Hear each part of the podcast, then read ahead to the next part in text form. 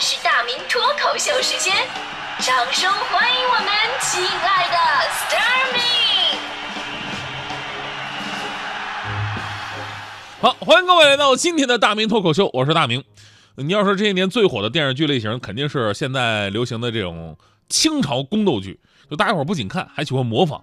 比如说，在这个清宫里边，曾经有这么一位娘娘，独创了一种腔调，非常受大家伙的欢迎。这种腔调，它既不是京剧，也不是什么徽剧，也不是昆腔，让我们用一种通俗易懂的名词来介绍的，那就是就叫它娘娘腔吧，是吧？娘娘腔。大迪同学就是有一段入戏太深，跟我说话都是这种风格。咦，你今儿买的包子是极好的。香浓的肉汁配上精致的手工，是最好不过的了。我愿多品几口，虽会体态健于，倒也不辜负你的好意。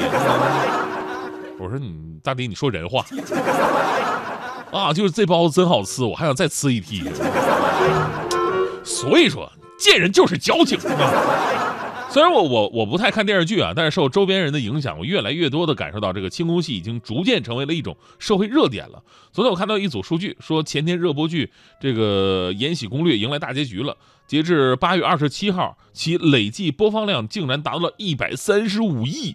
同一天呢，呃，与《延禧攻略》题材类似的《如懿传》上线已经满一周了。从首周播放量来看呢。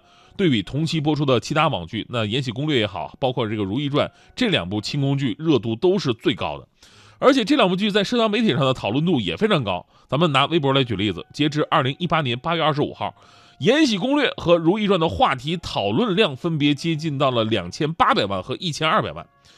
而且吧，你要说以前电视剧，哎呀，都是年纪岁数大的人才会看，他现在已经完全不是了。这两部剧的受众群体。集中在二十五岁到三十四岁之间，而且男性观众竟然占了四成之多。所以呢，就像我一样啊，就算你不看，但是也无法逃脱这清宫剧的影响力，因为身边讨论的人太多了。咱们说电视剧，它明明就是假的，很多人看得非常认真，对剧中人物啊感同身受。尤其这种宫斗剧，最开始主角都是被虐得非常惨那种的，然后我身边好多朋友都着急呀，啊，看得太憋屈了。我朋友在这个朋友圈留言说：“如果让我写宫斗剧本保证最多天真无邪个五集我就拉倒了。第六集开始，女主角就得被害的那个家破人亡、初恋惨死、孩子流产，从此看透一切，苦大仇深，从此专心宫斗，看破红尘。”最少每两集就斗死一个蛇蝎嫔妃，在三十集之前就跟一起进宫的好姐妹开撕，五十集之前让所有害过她的妃子都遭报应，六十集之前谋杀皇帝绝不拖延，这才是我要的宫斗啊！什么圣母圣母白莲花去死！其实像这种看得太投入，拿剧泄愤的也就还好，顶多抱怨两句啊，或者冷不丁的发一句莫名其妙什么男人都是大猪蹄子，什么意思？我到现在不明白。这最可怕是什么？明明知道清宫戏很多它不是历史剧，甚至连演绎都不算，只是用了他们的名字然后胡编的这么一个故事，但还是有很多人会当历史剧去看。就看了以后啊，在那儿分析，当年这《还珠格格》热播的时候就这样啊啊，很多人开始纷纷猜测小燕子的原型到底是谁，以及小燕子对清朝国家走势的历史影响。有朋友是这么分析的：那一年。小燕子等人为救香妃出宫，谎称其变成蝴蝶飞走。乾隆得知真相之后大怒，众将众人逐出皇宫。最后，原本应该继承皇位的永琪流落大理，皇位传给了资质平庸的永琰。至此，清朝由极盛转为衰败，这就是蝴蝶效应啊！还有更牛的，就把不同的清宫戏的人物都穿插起来。我有朋友跟做研究似的，就非常谨慎的在那分析，说自己看了 N 遍的《甄嬛传》。终于捋明白了，原来甄嬛呢是雍正的媳妇儿，对吧？他的儿子当了皇帝，成了乾隆。那么《还珠格格》里边老是跟小燕子、紫薇过不去的那老佛爷，不就甄嬛吗？那老佛爷身边的那个容嬷嬷，不就是锦溪姑姑吗？对吧？那晴儿不就是某王爷死了留下的遗孤？那不就是果郡王的孩子吗？怪不得老佛爷喜欢晴儿啊！编剧都没有你这么敢想吧？据不完全统计，自一九八三年《少女慈禧》播出以来，这三十五年来啊，中国至少播出了六十部清宫剧，从《还珠格格》、呃《康熙王朝》、《包括《铁齿铜牙纪晓岚》《鹿鼎记》，这个《金枝玉孽》《宫心计》，还有什么《宫锁心玉》系列、《步步惊心》系列、《甄嬛传》《如懿传》，到现在正在热播的这个《延禧攻略》，就每一部的关注度都收获了非常不错的成绩。从这些剧啊，大体咱们可以分出两种类型，一种呢就是历史演绎，比方说这个康熙王朝，就是人物特点肯定是还原历史典籍的那种；另外一种就是细说历史，比方说现在的宫斗剧，其实跟真正的历史没多大关系，人物呢也都是那种没事找事型的，就是咱们把宫斗剧简单可以归纳，它归纳成一个名字，就叫做爱新觉罗没头脑和叶赫那拉不高兴。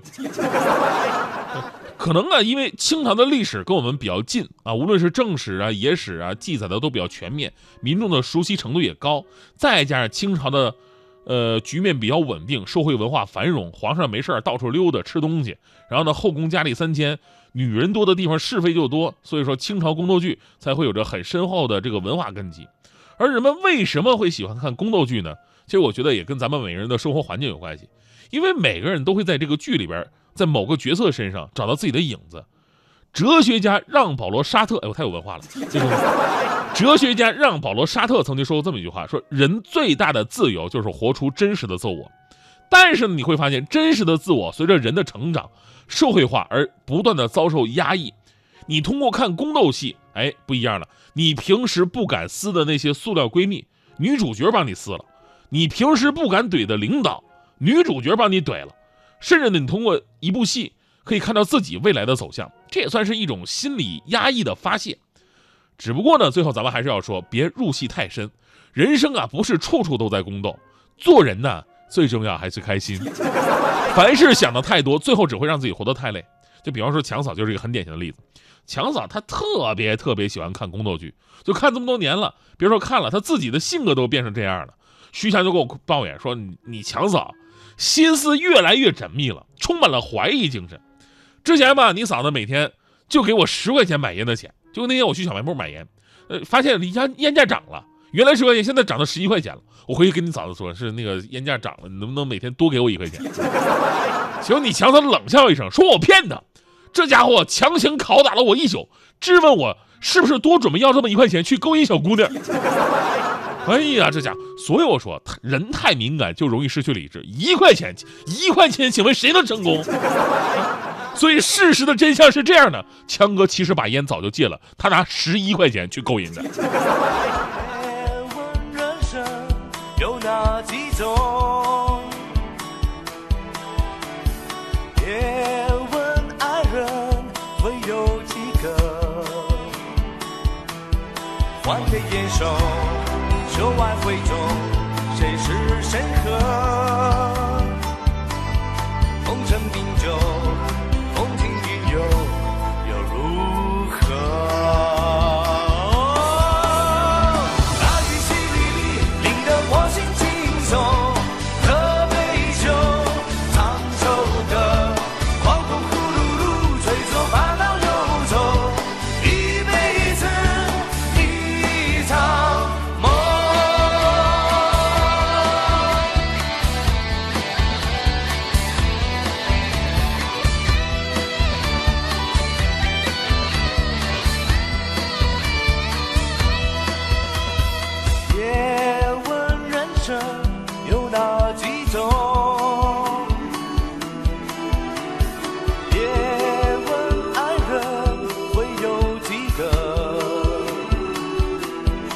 换对眼熟，手挽回头，谁是谁和？